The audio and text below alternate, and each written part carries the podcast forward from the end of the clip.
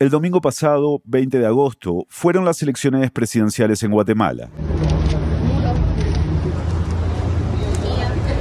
Después de una jornada electoral con mínimos incidentes, a las 6 de la tarde, hora local, comenzó el conteo.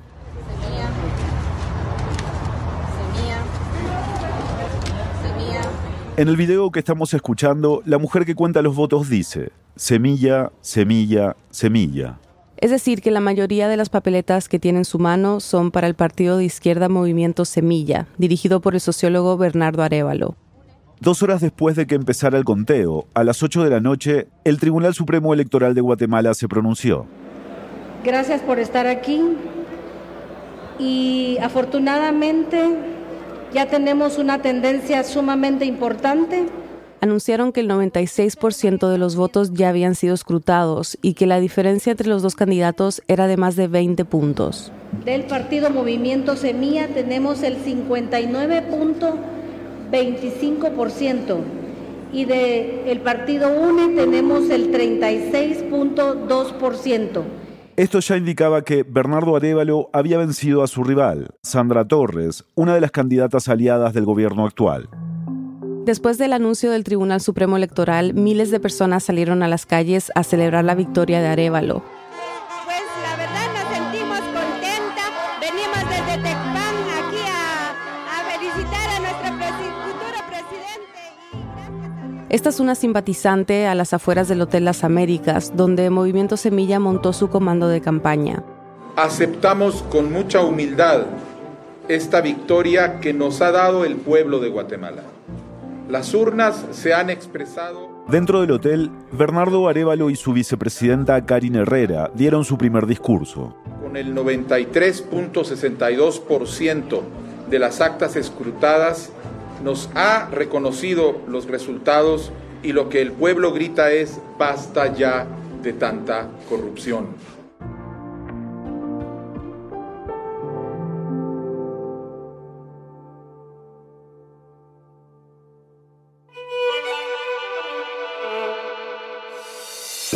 Bienvenidos a El Hilo, un podcast de Radio Ambulante Estudios. Soy Eliezer Budasov. Y yo soy Silvia Viñas. Hace menos de dos meses, para la primera vuelta de las elecciones en Guatemala, Bernardo Arevalo figuraba, en el mejor de los casos, en el quinto lugar en intención de voto. Se coló por sorpresa. Su nombre no figuraba entre los primeros en las encuestas. Siempre dijimos que nosotros no veníamos a ganar encuestas, veníamos a ganar en las urnas. El izquierdista fue la sorpresa de la jornada. Dio una gran sorpresa durante la primera vuelta de las elecciones generales del 25 de junio. Ahora es el presidente electo de Guatemala. Arevalo hizo de la lucha anticorrupción el centro de su campaña y en muy poco tiempo logró capitalizar el hartazgo de los guatemaltecos. Entre sus votantes se encuentran grupos que han sido históricamente excluidos, como los movimientos indígenas y los jóvenes del país.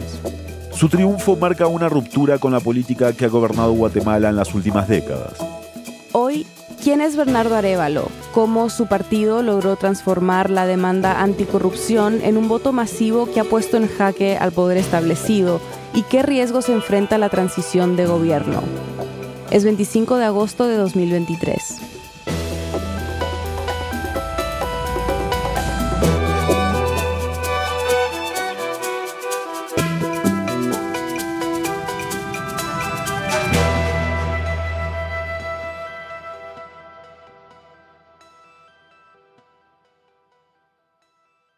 Fátima, ¿nos puedes contar brevemente quién es Bernardo Arevalo? Sí, tiene un recorrido muy interesante. Él es sociólogo, estudió en diferentes idiomas, de hecho es políglota, eh, habla hebreo, habla portugués, habla inglés. Ella es Fátima Herrera, periodista en Guatevisión y Prensa Libre. Ha seguido la campaña electoral de Arevalo desde el resultado sorpresa de primera vuelta, cuando quedó como el segundo candidato más votado. Bernardo Arevalo es también un diputado del partido Movimiento Semilla, pero también trabajó en puestos diplomáticos. Fue viceministro de Relaciones Exteriores, cónsul en Israel y embajador en España. Pero realmente como cargo uh, de elección popular, pues únicamente como diputado. Pero se ha proyectado también como alguien jovial, En esto influye mucho también su equipo de comunicación y cómo él eh, se ha movido bastante a través de las redes sociales, porque antes de estas elecciones quizá no era tan conocido para la población guatemalteca. Arevalo nació en Uruguay, tiene 64 años y de niño vivió en Venezuela, México y Chile. Quizá no se le puede desligar de la imagen de su padre, Juan José Arevalo, el primer presidente democrático de Guatemala. El primero elegido democráticamente después de décadas de dictaduras. Fue presidente entre 1945 y 1951. Pero en 1954 su sucesor fue derrocado en un golpe respaldado por la CIA y los Arevalo tuvieron que exiliarse. Por eso Bernardo nació en Montevideo y llegó a Guatemala cuando tenía 15 años. Arevalo se define como de izquierda progresista.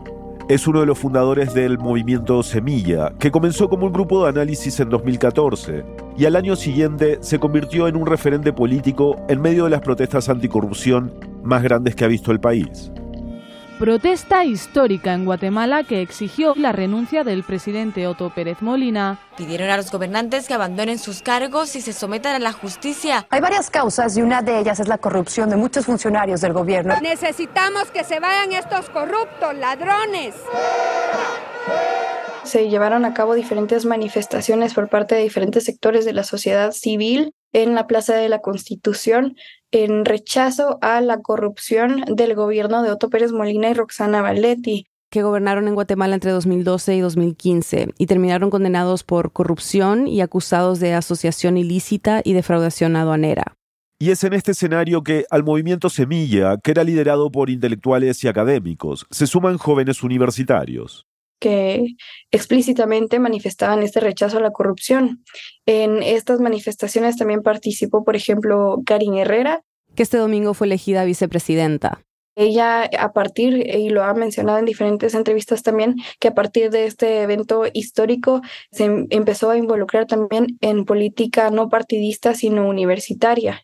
Y luego, pues, eh, según ellos cuentan, es a partir de ahí que empiezan a formarse como un tipo de agrupación hasta llegar a ser un partido político y el discurso anticorrupción con el que comenzó el movimiento en 2015 fue protagonista durante esta campaña. Los simpatizantes de Movimiento Semilla se identifican con el mensaje de la lucha contra la corrupción, uno de los mensajes que constantemente Bernardo Arevalo reforzó en su discurso. Vamos a impulsar un sistema nacional anticorrupción para desterrar este cáncer, una enfermedad dolorosa que tenemos que atacar desde múltiples flancos. La corrupción atraviesa el sistema político en Guatemala. Está el caso del exmandatario Pérez Molina, que acabamos de mencionar, o el del actual presidente Alejandro Yamatei, que fue investigado por presuntos sobornos.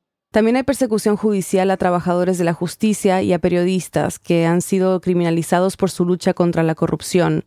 El año pasado, por ejemplo, el Ministerio Público pidió la captura de 11 fiscales y exfiscales. Fátima nos contó que desde finales de junio, cuando Arevalo pasó a segunda vuelta, estuvo cubriendo su campaña todos los días y que una de las prioridades fue que la gente lo conociera más allá del área metropolitana. No se veía como un candidato muy fuerte o muy conocido en el área rural. Entonces, conforme fue avanzando esta campaña, nos dimos cuenta que la estrategia era llegar al área rural, Vimos también que su mensaje lo iba adecuando según la región a la que visitaba. Por ejemplo, si eran regiones donde la agricultura es parte principal de la economía, entonces él destacaba eh, esa parte de desarrollo social que plantean su plan de gobierno. Por ejemplo, los créditos semilla para los agricultores, para los emprendedores, para los universitarios Fátima se refiere a créditos con bajas tasas de interés para jóvenes emprendedores que incluyen capacitaciones. Y también en el área norte, en el departamento de Alta Verapaz, donde hay más población indígena, destacaba que eh, Semilla es un partido que busca la interculturalidad una de las características es precisamente empezar a trabajar junto con todos los pueblos de Guatemala para ir superando los rezagos, históricos que nos han dejado años de discriminación, de marginación, de racismo. En Guatemala, como hemos visto en otros países de la región, hubo una fuerte campaña de desinformación durante el proceso electoral. Se ha dicho que él es comunista y se ha sacado de contexto algunas eh, declaraciones que ha dado e incluso se ha inventado que él expropiaría tierra. Sin embargo, esto lo ha desmentido en diferentes ocasiones durante su campaña. Él decía que no, que él no iba a expropiar, que lejos de expropiar o de desfavorecer, buscaba que todos crecieran. Creo, desde mi perspectiva y tanto de la perspectiva de algunos analistas que entrevisté, supo responder y ganar la simpatía también. No solo en el tema de la expropiación de tierras. La campaña de desinformación también incluía mensajes que decían que Arevalo quería legalizar el aborto o apoyar el matrimonio igualitario. En Guatemala solo está permitido el aborto cuando corre peligro la vida de la madre, y está prohibido el matrimonio entre personas del mismo sexo. Guatemala es un país con una sociedad muy conservadora, por lo tanto hay temas que todavía no se abordan o si se abordan no se abordan con tolerancia. Por ejemplo, en Guatemala no se tolera que exista una diversidad sexual. En Guatemala es difícil también hablar del aborto y todos estos temas que, como algunos expertos denominaron de miedo, formaron parte de esta campaña de desinformación y por lo tanto Bernardo Arevalo y Karin Herrera tenían siempre que dedicar un momento para esclarecer estos temas porque surgían las dudas. ¿Pro vida o pro aborto? No es una distinción funcional. Eh, yo personalmente estoy a favor de la vida en todas las formas. Sobre el aborto, Arevalo ha dicho que está de acuerdo con la ley actual y que la va a defender para que no sea modificada en ninguna dirección esclareció que eso no le correspondería a él en todo caso, sino que eso le corresponde al legislativo, no al ejecutivo. En julio, después de que pasara a segunda vuelta, comenzaron a circular en redes sociales fotos en las que se ve a Arevalo en una boda entre dos mujeres. Sin embargo, cuando se le preguntó, dijo con firmeza que se trataba de la boda de su hija en México. Esto, lejos de desfavorecerlo, le dio mucha también fuerza a su imagen porque la población, a pesar de que no es tolerante con la diversidad sexual, entendió que él no buscaba tampoco promover el matrimonio igualitario en Guatemala, sino que él en e-, ese video estaba simplemente siendo papá. Fátima, nos decías al principio que Arevalo es inseparable un poco de la imagen de su padre, ¿no? ¿Eso ha aparecido o ha formado parte de alguna manera de la campaña o de los simpatizantes o alguien lo menciona en los actos? Sí, parte de la campaña y se ve también en redes sociales es cuando él habla de su padre. Porque su obra, su legado, su acción no fueron solo medidas de gobierno, sino fue la expresión de un sueño por una Guatemala digna. Él sabe que Juan José Arevalo está presente en la memoria de muchos ciudadanos, específicamente también de cierto sector, que son las personas que vivieron ese momento histórico. Tuve la oportunidad también de estar acompañándolo en estas giras departamentales y en una de las visitas al municipio de San Martín, Zapotitlán. Y cuando terminó el meeting y se fueron todos, yo ya solo estaba trabajando en grabar la presentación con mi compañero en cámara y vimos que una persona, una señora de la tercera edad nos observaba y nos comenzó a hablar y se conmovió y nos decía, es que él me recuerda a Juan José Arevalo y empezó a llorar. Empezó a llorar y decía, es que hasta físicamente me lo recuerda, me dijo. No recuerdo ni siquiera cómo era su color de piel, me dijo, pero me recuerdo de él y de su legado y que mis papás en ese momento dijo, mi mamá estaba embarazada y le puso a mi hermano el nombre del presidente. Entonces, como esa historia, hay muchas más. Otra parte del discurso es que como en la época de Juan José Arevalo se habló de una primera primavera democrática, ahora él está hablando de una segunda primavera democrática. Tenemos que entrar hoy a la segunda primavera, la primavera del desarrollo, la primavera de la democracia, la primavera de los derechos, una primavera... Yo creo que Arevalo y sobre todo el movimiento Semilla ya logró un cambio profundo importante y no menor. Y es sobre todo recuperar una esperanza que pueda convertirse en proceso político de organización importante en el país. Después de la pausa analizamos el triunfo sorpresivo de Arevalo y lo que viene con la politóloga Gabriela Carrera de la Universidad Rafael Landívar.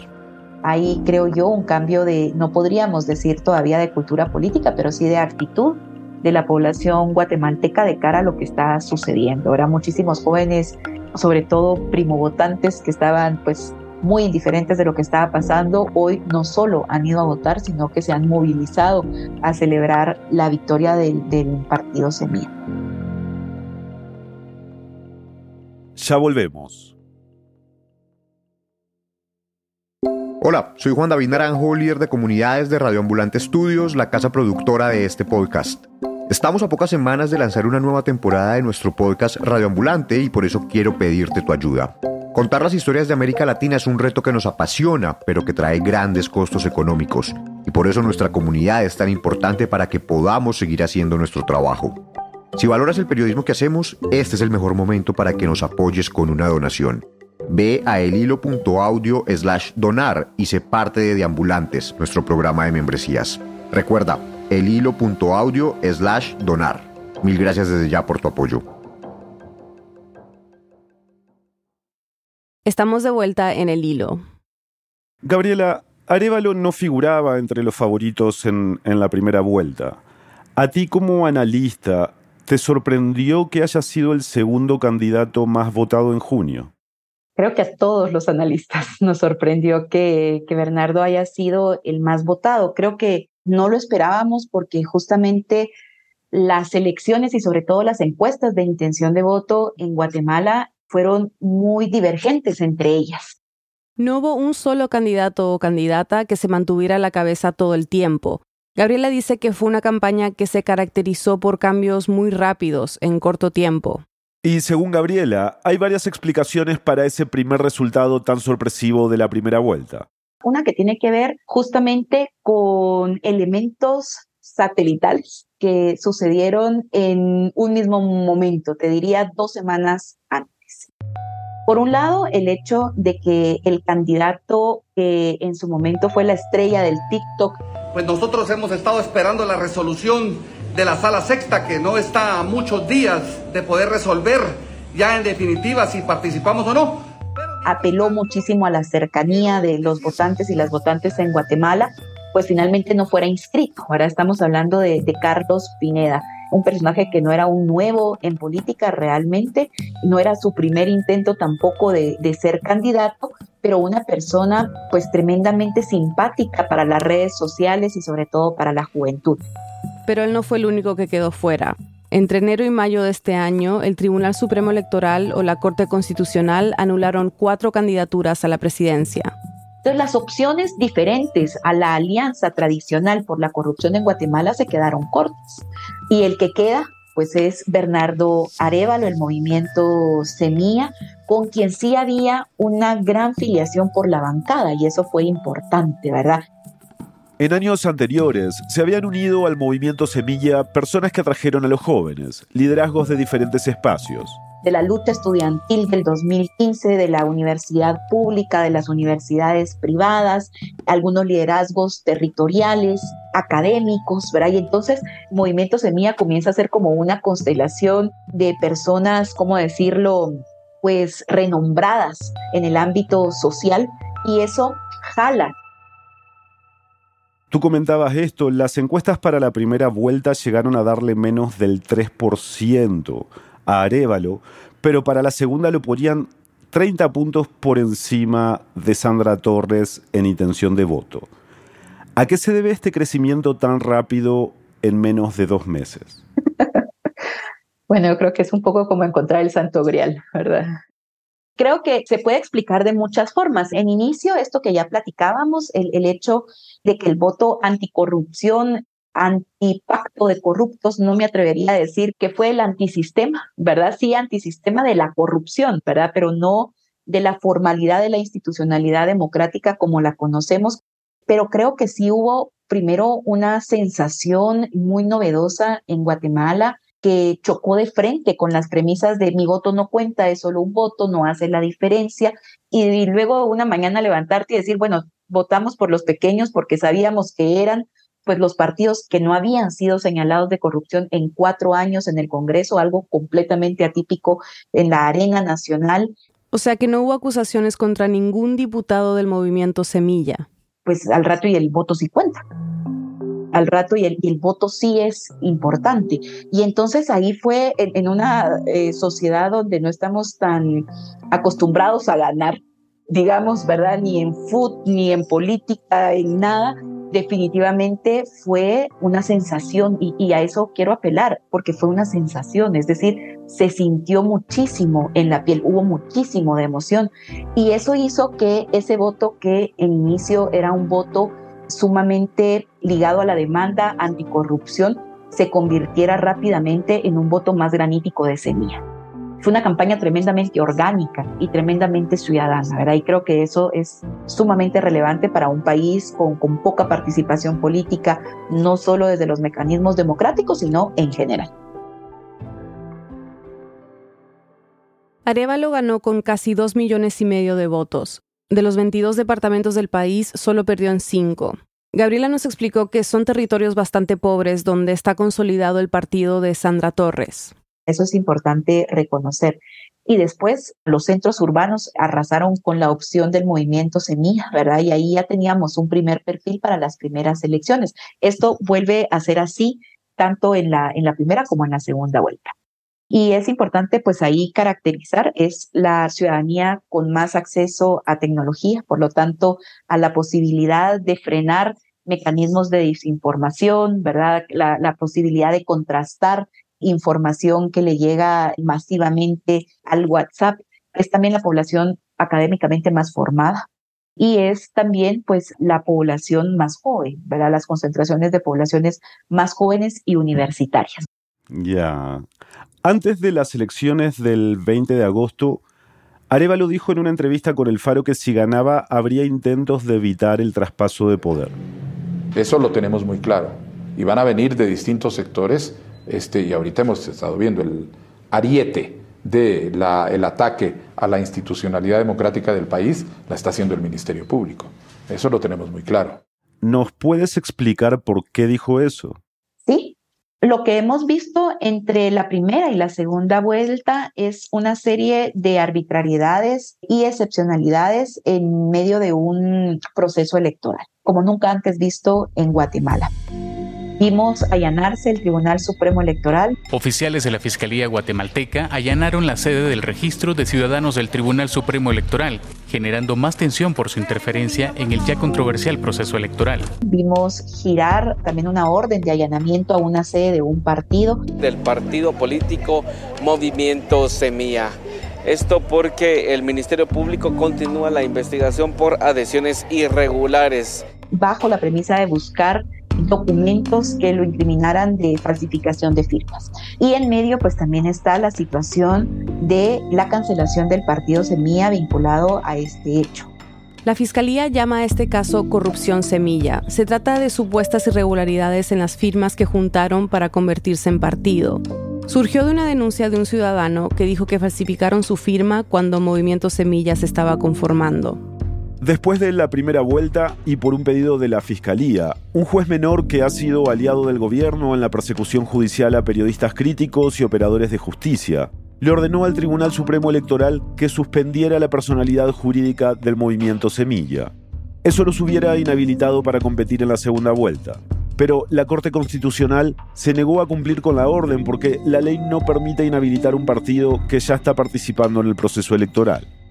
La Corte Constitucional de Guatemala le dio un amparo al partido para frenar estos intentos de inhabilitarlo. Primero fue provisional en julio y días antes de las elecciones la Corte le dio un amparo definitivo. Para respirar por lo menos hasta que termine todo el proceso electoral que es al 31 de octubre. En esa fecha se dará a conocer los resultados finales del proceso electoral. Después de eso, el Ministerio Público puede seguir las pesquisas y puede pues retomarse el caso, ¿verdad? Si eso llegara a pasar, digamos, estaríamos hablando de que la otra fecha crítica es el 14 de enero. El día que Yamatei tiene que pasarle el poder a Arevalo. Aquí yo creo que justamente estamos como saltando en fechas hitos que nos permiten decir, bueno, ganamos un poquito de tiempo toca ir defendiendo la democracia del voto en otra fecha clave, ¿verdad? Pero, digamos, ahí hay escenarios que son importantes visualizar, ¿verdad? Y una justamente es ese de cancelación de semilla que pondría algo nunca antes visto en Guatemala, digamos, no hay un referente como tal de qué pasaría.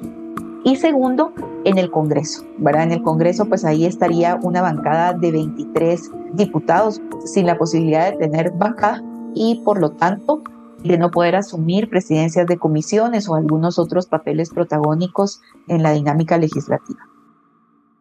Al cierre de este episodio, cuatro días después de las elecciones, Sandra Torres todavía no había reconocido la victoria de Arevalo.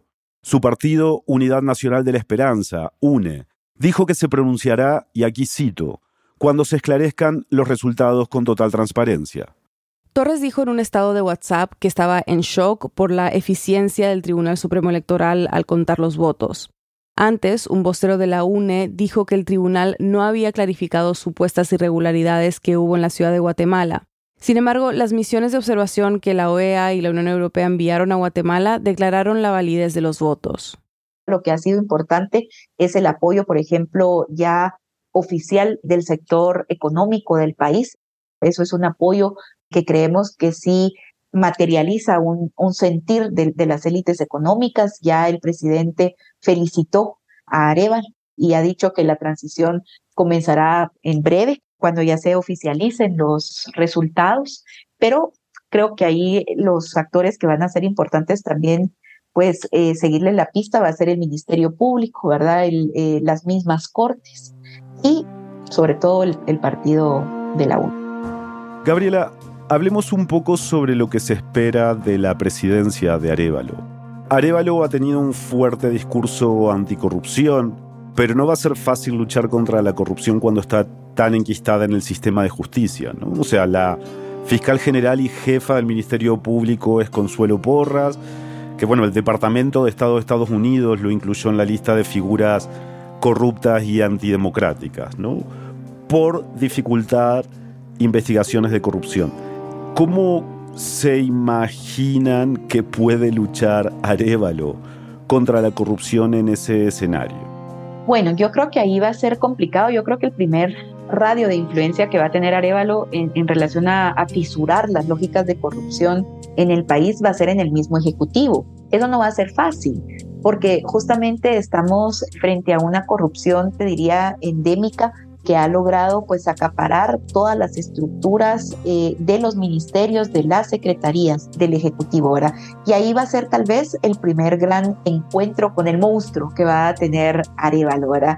Y eso, pues estamos hablando de sindicatos que también se han alineado en otros momentos al pacto de corruptos, estamos hablando de burócratas, de, de funcionarios públicos que se mantienen ahí y que son piezas claves en la cadena de eslabones de la alta corrupción. Gabriela nos explicó que hay un mecanismo en la Constitución que permite que el presidente destituya a la fiscal general, pero debe tener una, cito, causa justa debidamente establecida. Eso, en términos simples, significa que hay dos razones por las que el presidente podría destituirla. Una, si la fiscal es condenada por cometer un delito doloso durante su mandato. Y dos, si no desempeña bien sus obligaciones. Si Arevalo no la destituye, tendrá que esperar a un nuevo proceso de elección de fiscal general.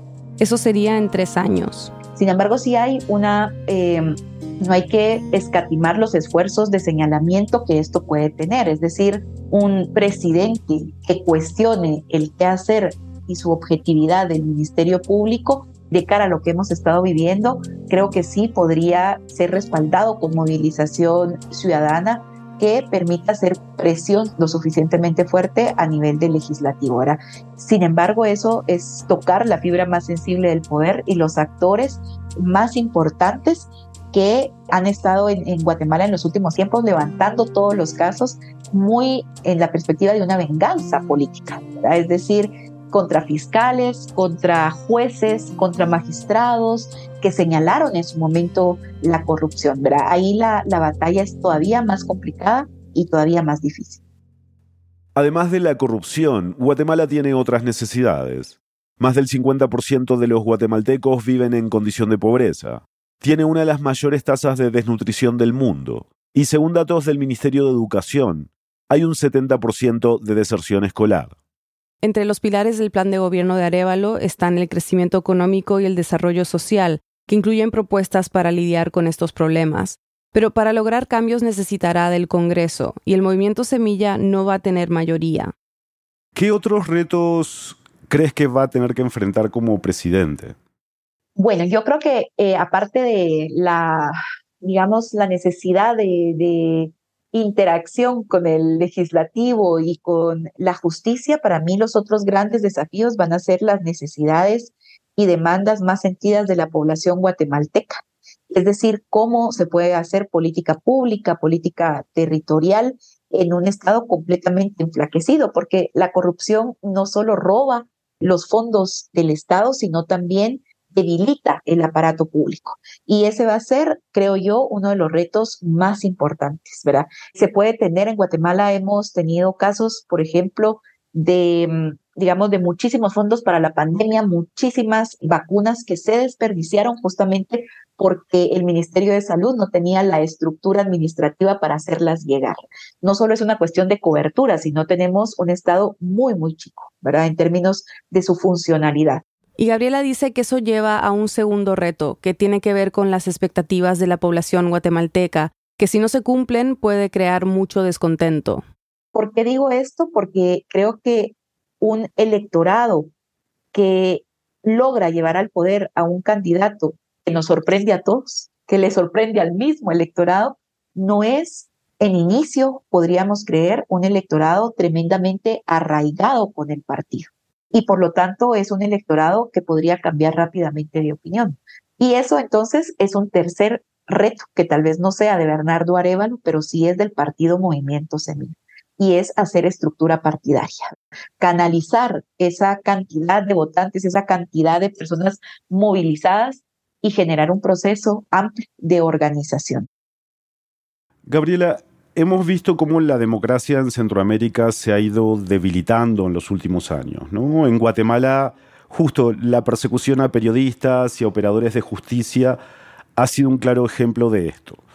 Hace dos meses se esperaba que en estas elecciones ganara el oficialismo o alguno de sus aliados que, bueno, han encabezado estos ataques a la democracia.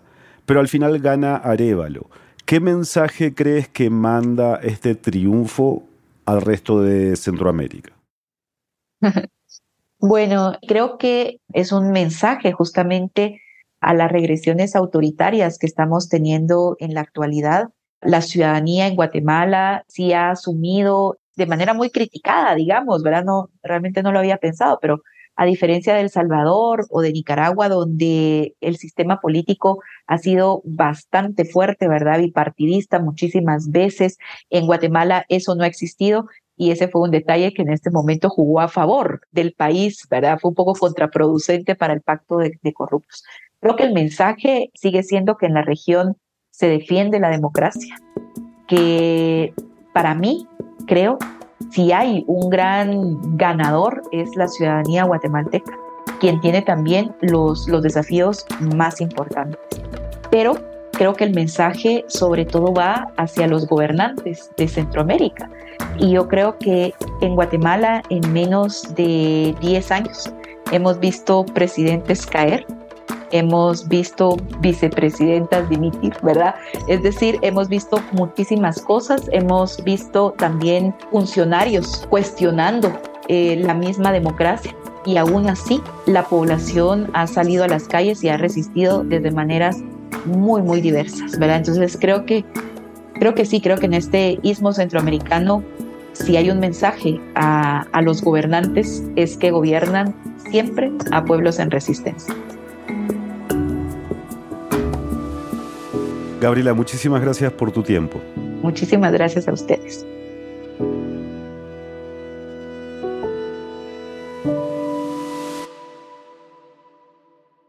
El jueves 24 de agosto, la Comisión Interamericana de Derechos Humanos le otorgó a Bernardo Arevalo y a su vicepresidenta, Karina Herrera, medidas cautelares para protegerlos.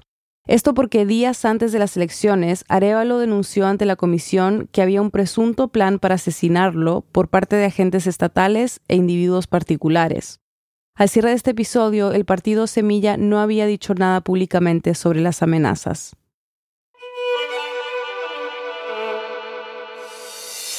Este episodio fue producido por Nausica Palomeque, Mariana Zúñiga y por mí. Lo editamos Eliezer y yo. Bruno Celsa hizo la verificación de datos. La mezcla, el diseño de sonido y la música son de Elías González. Queremos agradecer a Carlos Kessler por su ayuda.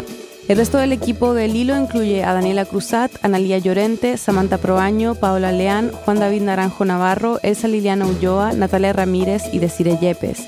Daniela Alarcón es nuestro director editorial. Carolina Guerrero es la CEO de Radio Ambulante Studios. Nuestro tema musical lo compuso Pauchi Sasaki.